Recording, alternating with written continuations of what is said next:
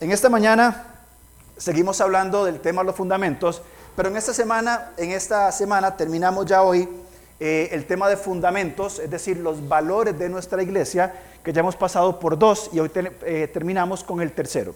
Pero este mensaje en particular quiero alentarlo, mi querido hermano, a que no vaya a la iglesia.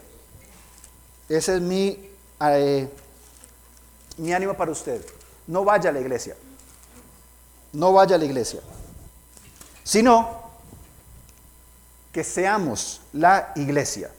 Porque hay una diferencia abismal, gigantesca entre ir a la iglesia y ser la iglesia. Porque si nosotros nos concentramos en venir a la iglesia, qué fácil sería. Cada domingo apartamos una hora y quince, nos ponemos lo que la esposa nos ponga encima de la cama, ¿verdad? Nos venimos para la iglesia, estamos una hora y quince minutos, una hora y media, se terminó y todo sigue igual. Esa sería la primera opción de lo que estamos hablando de venir a la iglesia. Pero cuando nosotros hablamos de ser la iglesia, bien, y no limitar el hecho de ser creyentes, de ser cristianos, como se nos llama, y vamos a ver ahora la palabra cristianos en las escrituras, bien, si estamos comprendiendo, y todos estamos en un proceso de ir comprendiendo un poco mejor la fe, bien, necesitamos dejar de ir a la iglesia. Hago, un paréntesis. Es maravilloso ver casi llena la iglesia y tanta gente aquí. Y no quiero que el próximo domingo diga, ah, el pastor dijo que no vengan, entonces no voy. Creo que entendemos la comparación, ¿verdad? Pero qué bueno sería si cada semana fielmente nos comprometemos a venir juntos a adorar, a participar de la adoración corporativa, de orar, de escuchar la palabra de Dios, de ofrendar, de compartir, de tener comunión. Pero la iglesia no termina ahí, sino que se extiende porque la iglesia sale y está en otros lugares. Y va, por ejemplo, uso el ejemplo de Dani, a entrenar voleibol con jóvenes de su edad. Bien, ¿quién de aquí de nosotros tiene las habilidades voleibolísticas que tiene Daniel para llegar a otros jóvenes? Ninguno. Ni la capacidad, ni la edad, ni el tiempo. Pero Daniel fue colocado en un equipo de voleibol. ¿Para qué? Para que sea mejor deportista. Eh, objetivo secundario. Bien. ¿Cuántos de nosotros tienen acceso constante al cuerpo de bomberos? Gerson sí. Constantemente porque Gerson es un bombero. Bien. Y cada uno en nuestros lugares de trabajo necesitamos ser la iglesia. Por eso, mis queridos hermanos, y para nosotros pensar que ser creyente es venir a la iglesia, dar una ofrenda, escuchar e irme, nos, estamos muy cortos en nuestra comprensión de lo que significa ser iglesia. Bien, pero si comprendemos lo que es ser iglesia, es que nos reunimos, nos alentamos, aprendemos, adoramos, nos abrazamos, nos amamos, pero después salimos a nuestra vida real, donde estamos día con día viviendo qué? La fe, viviendo nuestra identidad como hijos de Dios. Leamos, eh, por favor, vamos a Primera Tesalonicenses, capítulo 2, eh, y este no es el pasaje que vamos a usar hoy, sino que es simplemente una introducción. Pero Pablo tenía muy claro el por qué vivir, cómo vivir, qué hacer con la vida que él iba desarrollando. Primera Tesalonicenses, capítulo 2, vamos a leer desde el 17. Pero nosotros, hermanos, separados de vosotros por un poco de tiempo, de vista, pero no de corazón, tanto más procuramos con mucho deseo ver vuestros rostros, por lo cual quisimos ir a vosotros, yo Pablo ciertamente, una y otra vez, pero Satanás nos estorbó. ¿Por qué? ¿Cuál es nuestra esperanza? ¿O gozo? ¿O corona de que me gloríe? ¿No lo sois vosotros delante de nuestro Señor Jesucristo? Vosotros sois nuestra gloria y nuestro gozo. Pablo tenía claro de qué se trataba la vida cristiana. Y en este caso Pablo sabía que él quería estar con los hermanos, ir a la iglesia en Tesalónica, lo había intentado una y otra vez y no había podido por estorbos del enemigo, ¿bien? ¿Por qué quería ir? ¿Para tener alguna participación el, el domingo en la mañana? ¿Para predicar y luego irse a almorzar? ¿Qué quería hacer Pablo con los tesalonicenses? Más adelante en el capítulo 3 Pablo dice, ustedes saben cuánto los amo y sé cuánto me aman ustedes a mí, que incluso estaría, estarían ustedes dispuestos a sacarse sus ojos y dármelos a mí. Y Pablo dice, los amo como una madre ama a sus hijos. Yo creo que lo que menos tenía Pablo en mente era la participación dominical. ¿Participó en el servicio? Probablemente que sí. Probablemente que estaba con los hermanos, tenían el tiempo, pero ese tiempo de intimidad que hablamos la semana pasada era fundamental para las aspiraciones del ministerio de Pablo. Entendiendo esto, hemos hablado esto, este mes de enero, hoy es el cuarto y último mensaje de esta serie. La otra semana empezamos una serie muy buena, pero yo creo que nos va a tocar fibras sensibles de nuestra relación con otras personas. Vamos, con otras personas. Vamos a, hablar de amar al prójimo. Y amar al prójimo va a implicar, por ejemplo, ah, sí, el abracito con el hermano cristiano y cantamos que estamos todos unidos, unidos y felices. Es parte. Pero vamos a hablar también de resolución de conflictos. ¿Cómo resuelvo un conflicto con mi hermano para poder amarlo? ¿Cómo perdono a mi hermano que me hirió tan profundamente? ¿Cómo amo a mi enemigo, aquel que me ha hecho daño?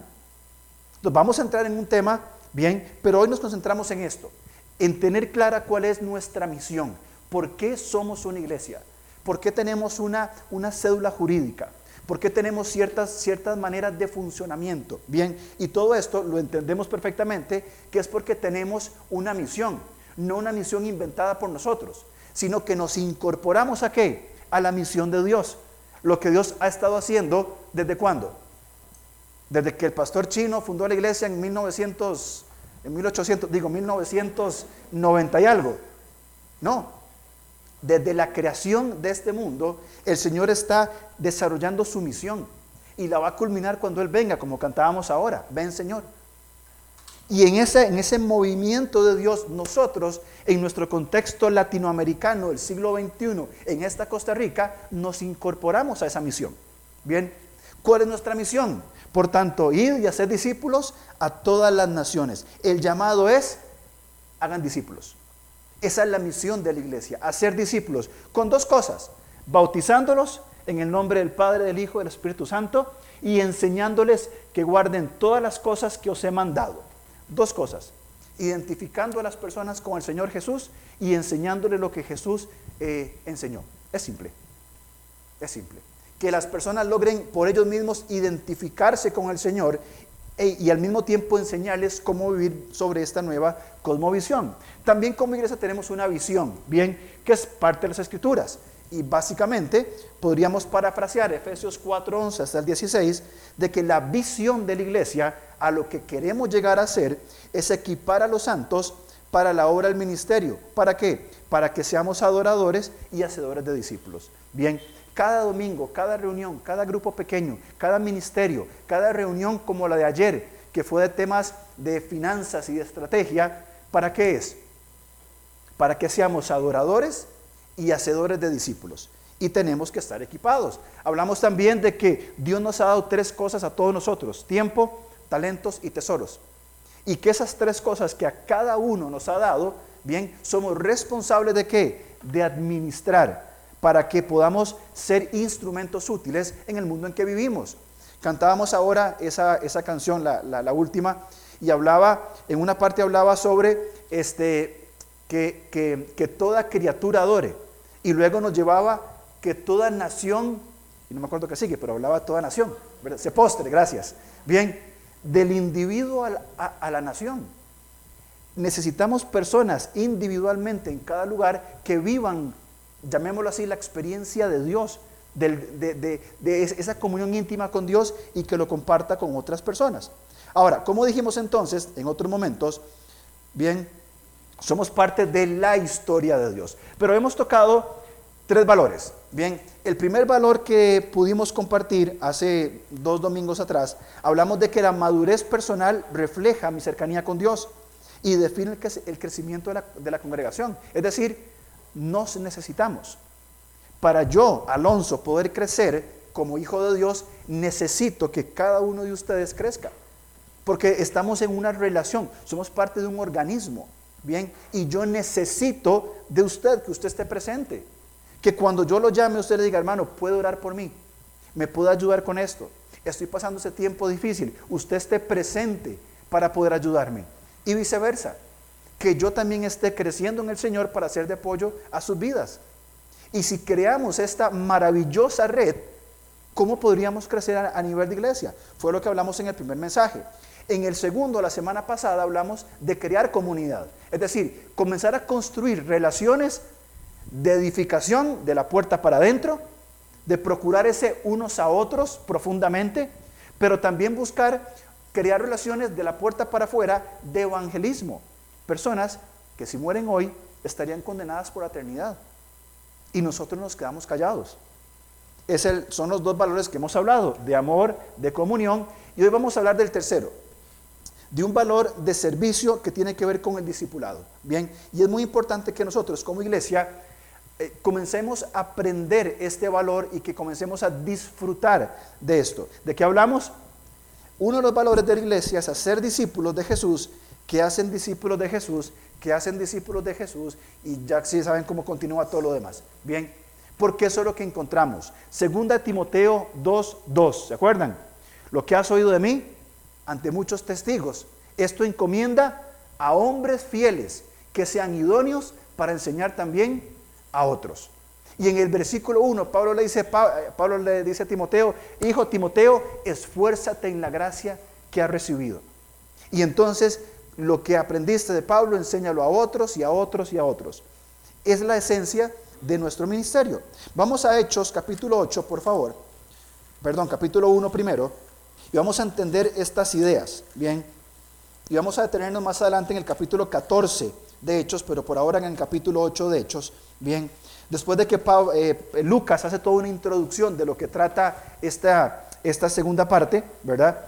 Eh, Hechos, acuérdense que es la segunda parte de Lucas, ¿verdad? Lucas escribe su evangelio y después Lucas escribe eh, Hechos. Bien, es Lucas 2, ¿verdad? Eh, la, narración que hay en Hechos. Y Lucas lo escribe y en el versículo 6 él le dice, entonces ya Cristo había resucitado, había muerto, resucitado, había pasado 40 días con los discípulos y dice en el versículo 3 que se presentó con pruebas indubitables, es decir, clarito. Bien, no hay duda de que era el Señor resucitado, hablando de qué? En el versículo 3 dice, hablándoles acerca del reino de Dios, es decir, los valores que iban a ser desarrollados a partir de la resurrección de Jesús. Y dice en el versículo 6, entonces los que había, se habían reunido le preguntaron, diciendo, Señor, una pregunta, ¿restaurarás el reino de Israel en ese tiempo? Bien, les dijo Jesús, Reina Valera es muy, es muy decente como, como le responde, nos toca a vosotros saber los tiempos o las sazones. En otras palabras, eh, sería a ustedes no les importa eso en este momento. O sea, no es su asunto cuándo va a ser el reino. ¿Qué es su asunto? Versículo 8. Pero recibiréis poder cuando haya venido sobre vosotros el Espíritu Santo y me seréis testigos en Jerusalén, en toda Judea, en Samaria y hasta lo último de la tierra. Y habiendo dicho estas cosas, viéndolo ellos, fue alzado y ascendió. Bien, los discípulos preguntan, Señor, ¿cuándo, cuándo, cuándo volvés? Y él dice, no, a ver, cambiemos la mentalidad, no es cuándo vuelvo, es cómo deben ustedes vivir hasta que yo venga. Bien, yo voy a venir en un momento específico, escogido por el Padre, pero de aquí a ese momento, esto es lo que tienen que hacer. Ok, Señor, ¿qué es? Ser testigos. ¿En dónde? Jerusalén, Judea, Samaria y hasta lo último de la tierra. Bien, les dijo cuándo, cuando viniera el Espíritu Santo sobre ellos que esto sucedió diez días después en Hechos capítulo 2, versículo 1, que estaban todos reunidos y vino el Espíritu Santo. Muy bien, la iglesia que hizo se acomodó. Cómodamente se quedaron en Jerusalén. Vino el Espíritu Santo y se quedó en Jerusalén. No fue a Judea, no fue a Samaria, no fue hasta lo último de la tierra.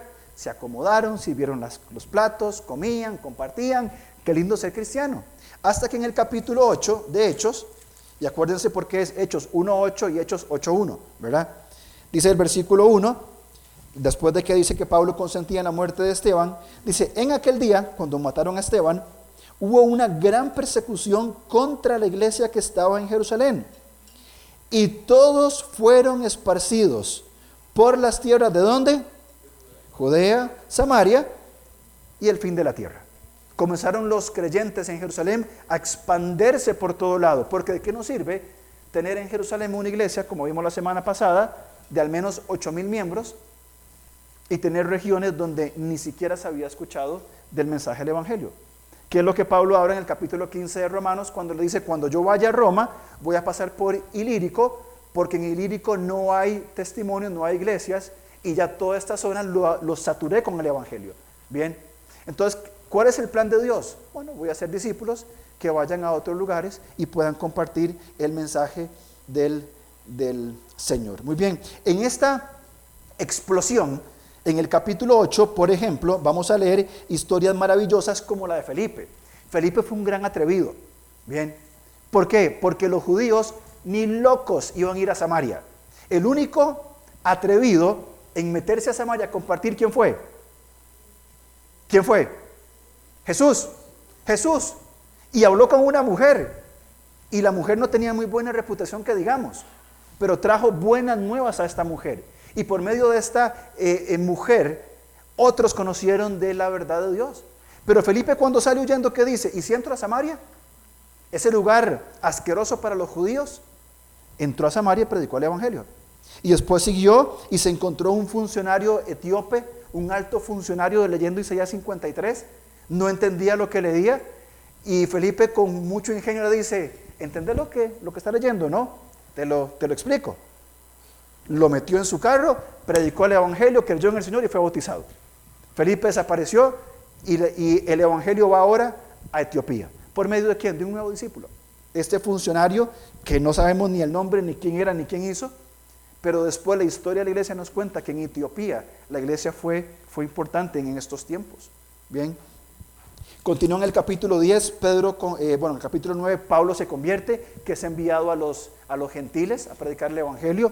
En el capítulo 10 tiene Pablo esta, eh, Pedro esta experiencia con Cornelio, bien, de ir y hablarle a un, a un no judío el Evangelio. Y fue, y estos creyeron sin ni siquiera Pedro haber predicado, bien. Y en el capítulo 11, a partir del versículo 19, encontramos una ciudad sumamente interesante, una ciudad muy gentil Bien, pocos judíos había en este lugar y es la, ciudad de Antioquía. Antioquía comienza ahora, en la narración de Hechos, a ser eh, la base, el centro de operaciones del Evangelio. Jerusalén se quedó con los apóstoles, posteriormente salió de Jerusalén a otro lado del Jordán y unos 70, 80 años después de su fundación murió. Y nunca más se supo qué pasó con la iglesia en Jerusalén. Pero Antioquía se convirtió en el centro de operaciones del apóstol Pablo. Pablo salía y entraba de, Antioquía y era ese lugar donde era eh, el punto de encuentro, el punto importante. Bien, ahora capítulo 11, vamos a leer algunos versículos que son necesarios que lo leamos para ir entrando en ese concepto de, de hacer discípulos. A partir del versículo 19, bien, leemos 19 en adelante hasta el 21. Dice, ahora bien, los que habían sido esparcidos, de Hechos 8.1, a causa de la persecución que hubo con motivo de Esteban, pasaron hasta Fenicia, Chipre y Antioquía, no hablando a nadie la palabra, sino solo a los judíos. Bien, esto me suena, estos, estos que fueron esparcidos, y ojo, yo no estoy juzgando ni criticándolos, bien, simplemente estamos tomando experiencias para que aprendamos. Pero estos que salieron, estos judíos cristianos que salen de Jerusalén, eran así no tenían visión. La estaban aprendiendo, por supuesto.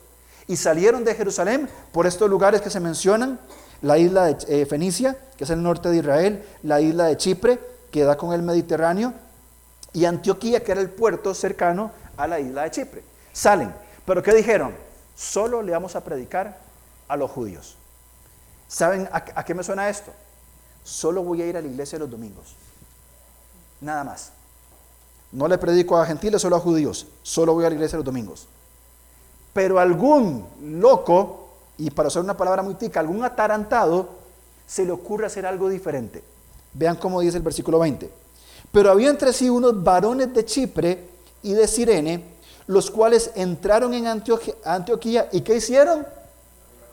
Hablaron a los griegos, rompieron todos los paradigmas, se salieron de la caja, pensaron diferente, ampliaron su visión y dijeron, ¿por qué solamente a los judíos? ¿Qué pasa si les predicamos a los griegos? A estas personas en esta ciudad de Antioquía. ¿Qué pasa si les anunciamos el Evangelio del Señor Jesús? En nuestro contexto, en primer lugar, tenemos que hablar de un evangelismo contextual. Cuando hablamos de un evangelismo contextual, quiero decir que tengamos la habilidad nosotros de identificar dónde Dios nos ha colocado, en qué circunstancias, para tener la sagacidad, la, inteligencia de decir, por este camino yo le voy a compartir el Evangelio. Bien, eh, la literatura cristiana en español es muy poca, bien, es limitada. Y de lo mucho que hay, algún porcentaje es bueno, pero aún sigue siendo poco. Cuando nosotros leemos, por ejemplo, libros de evangelismo que han sido traducidos del inglés u otros idiomas al español, o leemos libros escritos por autores norteamericanos, ingleses, escoceses, irlandeses, bien, encontramos muchas riquezas, cosas muy buenas. Pero ¿qué pasa cuando intentamos aplicarla en nuestro contexto? Es diferente. Tengo un amigo en Estados Unidos que un día me dijo, mira, te regalo este libro, es maravilloso. Este libro te va a cambiar la forma de hacer tu ministerio, tu vida. Yo, déme ese tesoro que yo lo quiero. Me lo da y, el libro se, llamaba como, como El arte del vecindario. Algo así porque estaba en inglés, está en inglés. El arte del vecindario. Para hacer corta la historia, en Estados Unidos es muy común que hayan fiestas de cuadra. Es decir, yo hago una fiesta de cuadra, invito al vecino y al otro y al otro, cada uno trae algo para comer y se reúnen y, comparten como cuadra. Muy bonito. Bien. Ahora, todo el libro estaba basado en esa práctica, ¿cierto? Yo lo agarro, lo leo y digo, ok, maravilloso. Pero aquí nadie hace eso. Aquí no se va a entender. Aquí mi vecino probablemente no va a venir a una fiesta de cuadra y traer comida para compartir con otros. No es nuestro, nuestra cultura. No es parte de nuestro contexto. Cuando hablamos de un evangelismo contextual es saber dónde estoy, cuáles son las necesidades que hay alrededor mío, cuál es el contexto que yo tengo. Bien, hablamos con Irene, que es educadora, y a veces compartir el evangelio es, tiene ciertas restricciones dentro de las, de las instituciones de, eh, escuelas, colegios. ¿Cómo, ¿Cómo comparto el evangelio en un lugar donde me tienen prohibido compartir el evangelio? O que podría traerme serios problemas. ¿Cómo lo hago? Porque no podemos, dice Hechos, no, puedo, no podemos callar, de, no podemos dejar de decir lo que hemos visto y oído. ¿Cómo comparto el Evangelio? ¿Cuál es la estrategia? ¿Cuál es mi contexto? Y esto fue lo que hicieron estas personas. Porque si ustedes notan en el versículo 20, quienes se atrevieron a esto fueron varones de Chipre y de Sirene. Perdón, de Chipre y de Sirene, sí. Que entraron en Antioquía. Y probablemente vieron algunos compatriotas ¿Y por qué los judíos sí pueden recibir el, Evangelio, pero los griegos no? Y se acercaron estos griegos en su propio contexto, bien, y, llevaron el Evangelio a personas que no conocían del Evangelio. Ahora, ¿qué fue lo que pasó? ¿Cuál fue el resultado de pensar diferente? ¿Cuál fue el resultado de salirse de la caja? ¿Cuál fue el resultado de ampliar la visión de lo que implica ser hijo de Dios? Versículo 21. Y la mano del Señor estaba con ellos y gran número creyó y se convirtió al Señor. ¿En dónde? En Antioquía. Lugar que iba a ser clave, esencial, fundamental para la predicación del Evangelio. El lugar de donde Pablo iba a, a salir, donde iba a volver y que se ha convertido en un modelo inclusive de estrategia para la, para la iglesia. Ahora, hay nuevos creyentes. Bien, excelente. Predicamos el Evangelio a griegos, bien, estos griegos vienen de un mundo pagano, los, los primeros convertidos venían de un contexto judío, así que entender el Antiguo Testamento, la ley, todo esto no era tan complicado, tenían una base por lo menos.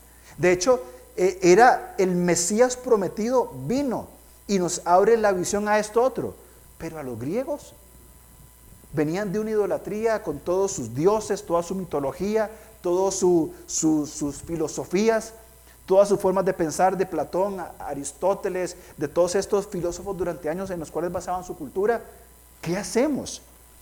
Es importante en, este valor de hacer discípulos el compromiso con los nuevos creyentes. Bien, nosotros, la mayoría de nosotros, tenemos tiempo de ser creyentes y tenemos un fundamento, tenemos inclusive una estabilidad eh, integral para, para vivir bien. Pero ¿qué pasa con algunos hermanos que inclusive que hay acá, que son nuevos creyentes? Y que lo que hablamos es como, ¿y eso con qué se come? ¿Y cómo, cómo, cómo es eso de, de, de disipuqué? ¿Y que yo tengo que venir para qué? Porque no hay o, o, carecemos del compromiso con los nuevos creyentes. Y permítame ilustrárselo a partir de Romanos 14 y 15. ¿Se acuerdan cómo comienza Romanos 14? Los que son fuertes, ¿qué tienen que hacer? Cuidar de los débiles. Y hablan de ese compromiso del maduro con, con el nuevo creyente, de cuidarlos y de fortalecer sus vidas.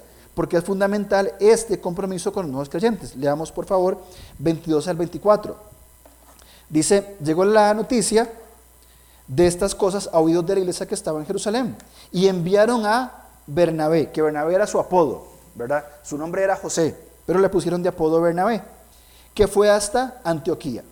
Este, cuando llegó, y esto aquí es algo muy interesante, vio la gracia de Dios, se regocijó y exhortó a todos a que con propósito de corazón permaneciesen fieles al Señor porque era varón bueno y lleno del Espíritu Santo y de fe, y gran multitud fue agregada al Señor. Bien, Bernabé fue eh, enviado para supervisar a, ver qué pasaba.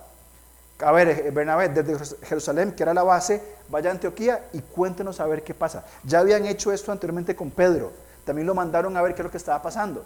Pero dice Lucas que cuando Bernabé llegó, y leemos en el versículo 22, 3, dice, vio la gracia de Dios. Pregunta, ¿cómo se ve la gracia de Dios? ¿Alguien ha visto la gracia de Dios? Porque yo no, yo, yo no puedo ver, o sea, ver, ver la gracia de Dios, ¿verdad? Es algo intangible para nosotros, es difícil. Evidentemente, él está viendo lo que está pasando aquí. Y Bernabé, sin duda, que era un hombre con visión, con una visión muy amplia, llegó y dijo, pero ¿qué es esto? los gentiles también están recibiendo al Señor, son creyentes y una ciudad poblada de griegos con toda su cultura a bordo, ahora están adoptando el cristianismo como forma de vida, han creído en el Mesías, son salvos. Bernabé tiene la capacidad de decir, a estos tenemos que desarrollarlos, tenemos que cuidarlos. De hecho, Bernabé fue, ¿se acuerdan cuando pasó lo de Ananías y Zafira? que mintieron, que vendieron una propiedad, todo esto. Bernabé fue el que vendió la propiedad antes y dio todo el dinero a los apóstoles.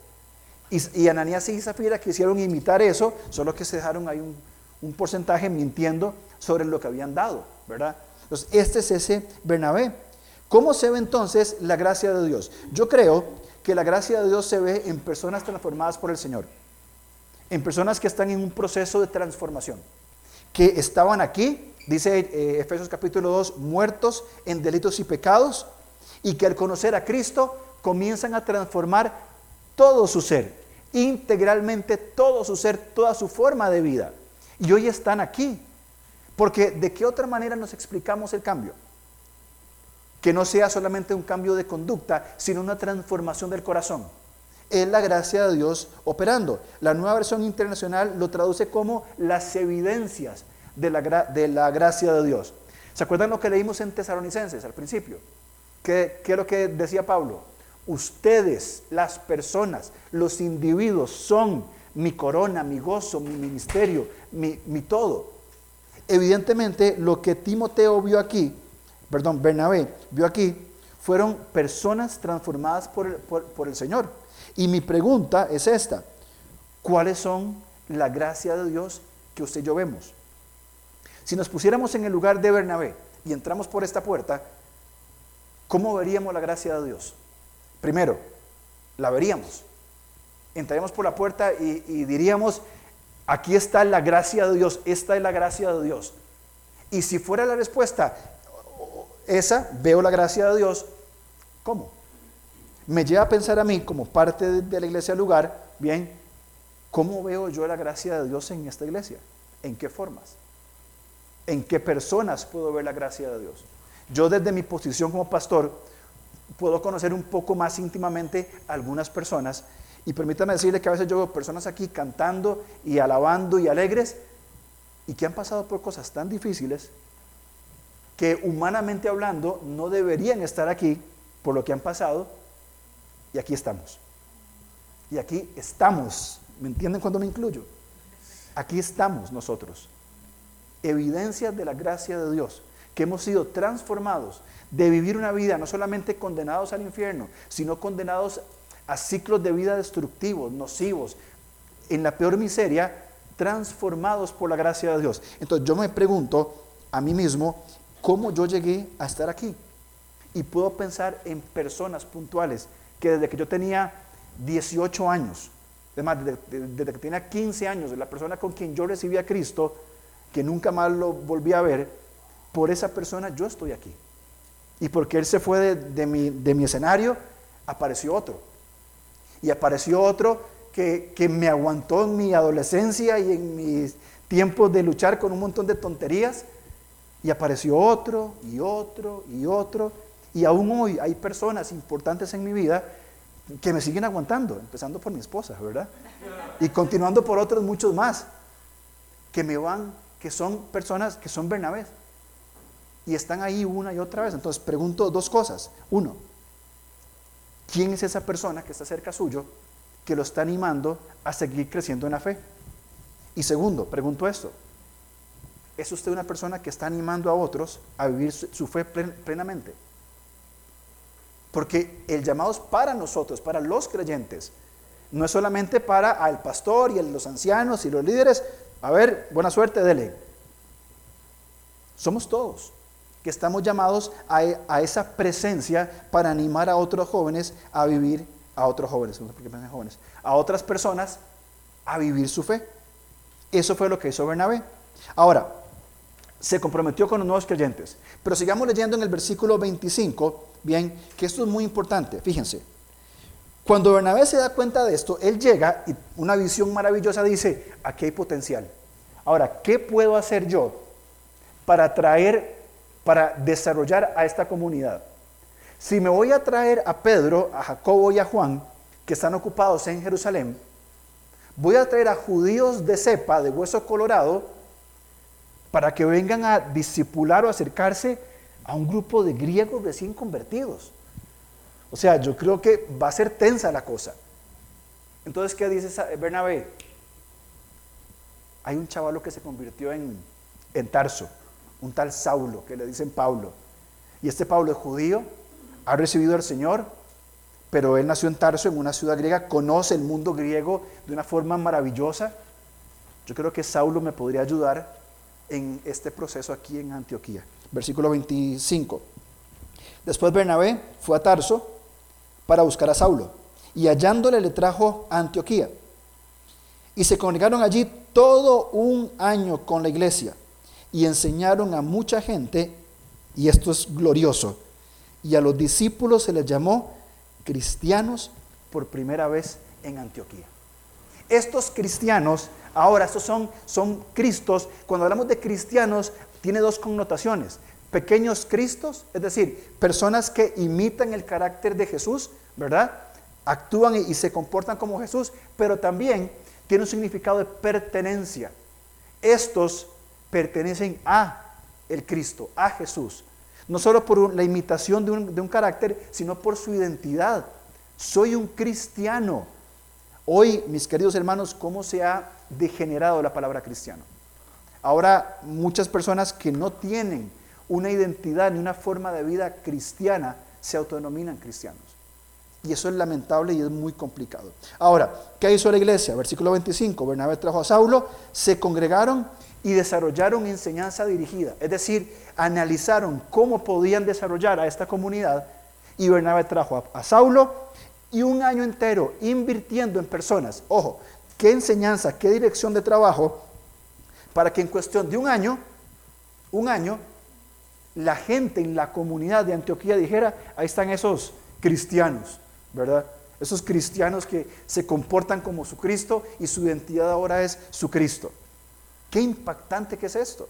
Y si nos adelantamos a la historia, en el capítulo 13, por favor acompáñenme al, versículo 1, fíjense el crecimiento exponencial desde 11.27 a 13.1, que de hecho capítulo 12 no tiene nada que ver con Antioquía, pero el 13 dice, había entonces en la iglesia que estaba en Antioquía, ¿se acuerdan? La que vio Bernabé, que estos locos griegos y de Sirene comenzaron a, predicarle a los, a los gentiles, y vino Bernabé y vio cómo estaba todo y se animó y, se trajo a Saulo y armaron una iglesia. ¿Qué pasó un año después? Había entonces en la iglesia que estaba en Antioquía profetas y maestros. Bernabé, Simón, el que se llamaba Níger, Lucio de Sirene, fíjense, de Sirene, una ciudad gentil. Manahem, el que se había creado junto con Herodes. ¿Qué clase de amistades tenía ese individuo? Era amigo de Herodes de la, de la infancia. O sea, no era cualquier santo. Tuvo que haber sido también medio, medio loco. Y Saulo. ¿Qué estaban haciendo ellos? Versículo 2, ministrando, es decir, sirviendo. Y el servicio tiene que ver en el lugar donde estaban. Ministrando estos al Señor y ayunando una vida piadosa individual, dijo el Espíritu Santo, apartadme a Bernabé y a Saulo para la obra a que los he llamado.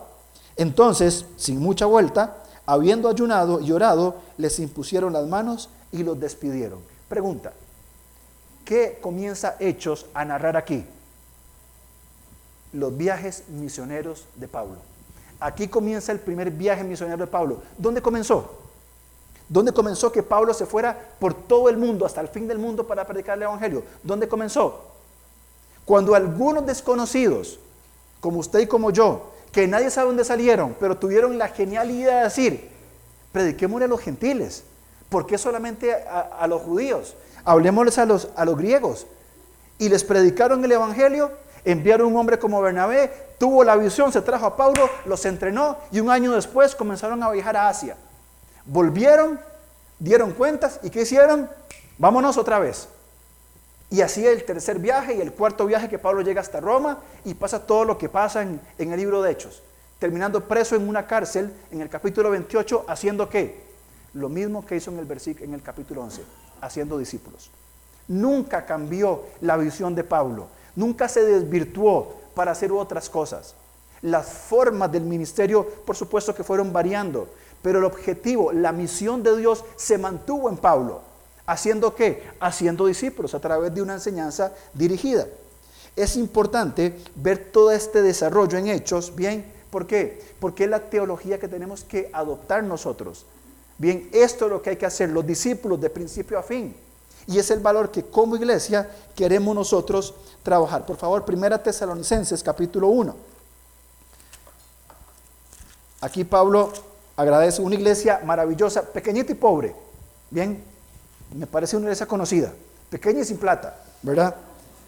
Pero aquí Pablo dice en el versículo 3, 2, damos siempre gracias a todos vosotros, haciendo memoria de vosotros en nuestras oraciones, acordando sin cesar de tres cosas, delante del Dios y Padre de, nuestro, de la obra de vuestra fe, del trabajo de vuestro amor y de vuestra constancia en la esperanza en nuestro Señor Jesucristo. Fe, esperanza Perdón, fe, amor y esperanza. Fíjense versículo 9.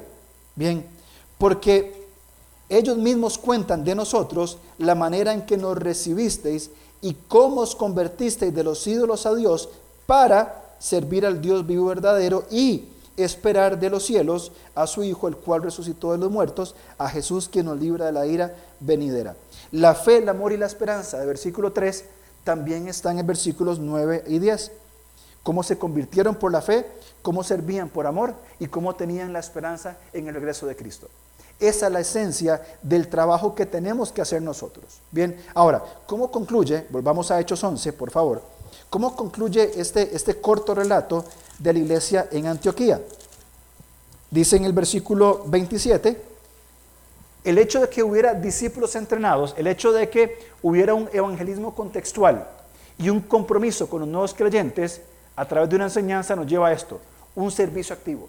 Bien, porque fueron sensibles a la comunidad donde estaban. Versículo 27. Dice, en aquellos días unos profetas descendieron de Jerusalén a Antioquía y levantándose uno de ellos llamado Ágabo, daba a entender por el Espíritu que vendría una gran hambre en toda la tierra habitada, la cual sucedió en tiempos de Claudio. Por tiempo no, lo podemos tocar. Si usted investiga esto en internet, eh, hambruna durante el emperador Claudio, está lleno de documentación histórica sobre este evento. Entonces, a ver, entonces, ¿quiénes? Los discípulos. No dice entonces, Saulo y Bernabé vieron cómo hicieron, sacaron de su plata, sacaron de su tiempo, su energía, a ver qué hacían. Los discípulos, la comunidad de los discípulos, dice, em, los discípulos, cada uno, conforme a lo que tenía, determinaron enviar socorro a los hermanos que habitaban en Judea. Qué loco, ¿verdad? La iglesia madre en Jerusalén, aquella donde habían predicado a cinco mil y a tres mil, ahora reciben la ayuda económica de una iglesita allá en Antioquía que no tenemos bien claro cómo comenzó, pero el corazón de los discípulos es, ellos están en, necesidad, vamos, actuemos. Y los discípulos, todos los discípulos, cada uno de lo que tenía, poco o mucho, porque el Señor no es, mucho como que de cantidades, cada uno de lo que, de lo que tenía, dice, envió socorro, lo cual hicieron eh, eh, efectivo, perdón, lo cual en efecto hicieron, enviándolo a los ancianos por mano de Bernabé y Saulo. La iglesia que hace discípulos tiene la capacidad de desarrollar un servicio activo en su contexto, de estar presente en su comunidad. Somos nosotros, y anoche los que tuvimos la reunión de miembros ah, hablamos sobre esto, somos, somos nosotros un modelo de iglesia presente en nuestra comunidad. ¿Saben nuestros vecinos que les amamos? ¿Les mostramos una vida diferente? ¿Nos conocen por el testimonio que damos? o simplemente son algunos locos que vienen los domingos a la iglesia, entran y se van. O es la gente que me estorba en las entradas de mi casa cuando quiero meter mi carro. O es la gente que hace un escándalo, yo no sé qué hacen. ¿Quiénes somos nosotros para la comunidad? Si hacemos discípulos y somos nosotros mismos discípulos del Señor Jesús, realmente vamos a dar un testimonio activo, un servicio activo. Estamos trabajando junto con algunas personas en una investigación bien completa del distrito San Francisco de Ríos. ¿Qué necesidad hay? ¿Qué hay? ¿Cuántas escuelas, clínicas, eh, colegios, etcétera? ¿Para qué? Para analizar y ver a qué necesidad, y esta necesidad, hay, hay 50 necesidades, esta una la podemos suplir nosotros. Vamos a organizarnos para estar presentes. ¿Para qué? Para compartir el Evangelio de Jesús con personas que no necesitan, que hoy están condenados por la eternidad y condenados en esta vida. Así que es importante nosotros que tengamos esto. Ahora, déjeme ir terminando con un par de cosas nada más. Primero, si usted lee esos, lea Hechos, es maravilloso, es, una locura leer Hechos de verdad. Léala en otra versión, en la nueva versión internacional, tal vez para verlo un poco diferente. Pero fíjense que cuando el etíope iba camino a su casa, un hombre importante con dinero, reconocido funcionario de Candace, la reina de Etiopía, apareció un Felipe. ¿Y qué hizo? le anunció el Evangelio. En algún momento, Cornelio, un hombre importante, piadoso, un hombre moralista, buscando al Señor, ¿quién le apareció? Un Pedro. Y Pedro le compartió el Evangelio. A los griegos que vivían en Antioquía, que vivían su mundo de filosofía y de, y de ocio y de todas esas cuestiones, ¿quién apareció? Un tal Bernabé. O los chipriotas o los de Sirene que llegaron a compartir el Evangelio. ¿A quién tenemos que aparecerle nosotros? ¿A quién le tengo que aparecer yo? ¿Quién es la persona que está esperando que Alonso tome el coraje, el valor de vivir su fe y compartir el Evangelio y hacer un discípulo de esta persona? No solamente darle un folleto, tome, Cristo le ama, ¿verdad? E irme. Procurar construir esa relación de evangelismo, de mostrar transparencia, vulnerabilidad, amor, pasión, y procurar que esta persona, quizá mi vecino, el compañero de trabajo, el que juega voleibol, el bombero, el otro, que necesitan escuchar el Evangelio. ¿Quién? ¿Quién necesita escuchar el Evangelio de nuestra boca? ¿Quién necesita ver el Evangelio en nuestra conducta? ¿Quién necesita que tengamos la visión de hacer discípulos? ¿Tiene un nombre? Ojalá que sí. Bueno, ¿qué, vamos a hacer? ¿Qué vamos a hacer nosotros para llegar a, a estas personas? Le pongo un ejemplo contextual. Mañana salimos de vacaciones con mi familia. Mis, papás, mi hermana, mi hermano, mi sobrino y mi cuñada. Ellos no son creyentes. Compartimos un almuerzo cada 15 días, alguna, algún favor que les hacemos. ¿Qué van a ver de mí, de mi esposa y de mis hijas esta semana? ¿Cuál va a ser el testimonio? ¿Cuál va a ser la intencionalidad mía de compartirles una vez más el Evangelio? ¿Cómo se los voy a compartir? ¿Será que mi quién son mis papás? Por supuesto que sí. ¿Qué voy a hacer? ¿Cómo lo voy a hacer? Lo voy a hacer. Y pongámonos cada uno en estos conceptos. Bien, dijimos, ¿qué tienen en común el etíope, Cornelio, Antioquía, hombres y mujeres que discipularon. Hombres y mujeres que se la jugaron. Como dicen los jóvenes, hombres y mujeres que se pusieron la camiseta, que se pusieron la 10, dice Leo, ¿verdad? Que se pusieron de verdad en ese camino. Pablo sale de Antioquía, aquí, todo pasó aquí, aquí está Jerusalén, Jerusalén está, yo no veo, verdad. Por aquí está Jerusalén, aquí está Antioquía, y sale Pablo por aquí, ¿a dónde? A Chipre, y sigue por estos lugares, por Panfilia, por Iconio, Derbe, Listra, terminan aquí. Todo este viaje de ida fue compartiendo el Evangelio. Y de regreso, dice Hechos 14, que fue eh, asegurando o trabajando en la fe de aquellos que, que habían creído, aquellos en quienes se había eh, invertido tiempo. ¿Por qué hacer discípulos de, Jesús? ¿Por qué nosotros debemos hacer esto? Podríamos pensar en cosas como, es un mandato, Dios lo manda, está bien. Podríamos pensar y decir, es el método que Dios escogió para que la iglesia crezca, también podría ser, bien. O podríamos decir, por gratitud. Yo voy a ser discípulos por gratitud porque estoy agradecido de que yo estaba condenado al infierno y asegurándome una vida de fracaso total. Hermanos, yo sé dónde estaría hoy si yo no hubiera conocido a Cristo. Yo sé muy bien el pecado y la pudrición de vida que tendría y las condiciones que tendría. Yo sé. Pero por la gracia del Señor que fui salvo y hombres que discipularon, hoy tengo una vida no perfecta, diferente, decente, saludable, creciendo. ¿Qué fue ¿Por qué yo ser discípulos? Porque yo estaba ahí y hoy estoy aquí. Por la transformación que podemos tener nosotros. Corintios dice, dice Pablo, ¿acaso no saben que los injustos no heredarán el reino de Dios?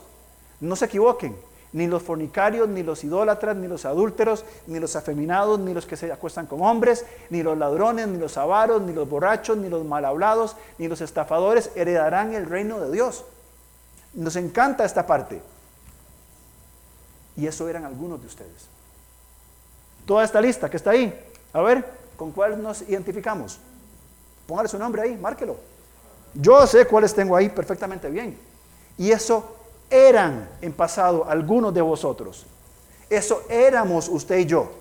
Pero ya hemos sido lavados, ya hemos sido justificados, hemos sido santificados en el nombre de Jesús. Estamos aquí, pero hoy estamos aquí.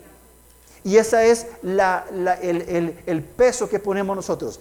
Una razón por la cual nosotros debemos hacer discípulos es porque conocemos lo que es estar sin esperanza. Y hemos sido transformados de nuestro pecado, de nuestra bajeza, de, nuestro, de nuestra frustración, y hemos sido hechos no hermosos, hemos sido hechos nuevos. Aquel que está en Cristo, nueva criatura es. Y no podemos nosotros, siendo nueva criatura, darle la espalda a aquellas personas que hoy no lo son y que están lejos del Señor. ¿Cuál es el, el valor de la iglesia? Hacemos discípulos de Jesús, que hacen discípulos de Jesús, que hacen discípulos de Jesús. ¿Por qué? Porque esto éramos nosotros. Esto éramos nosotros. Y hoy somos nuevos.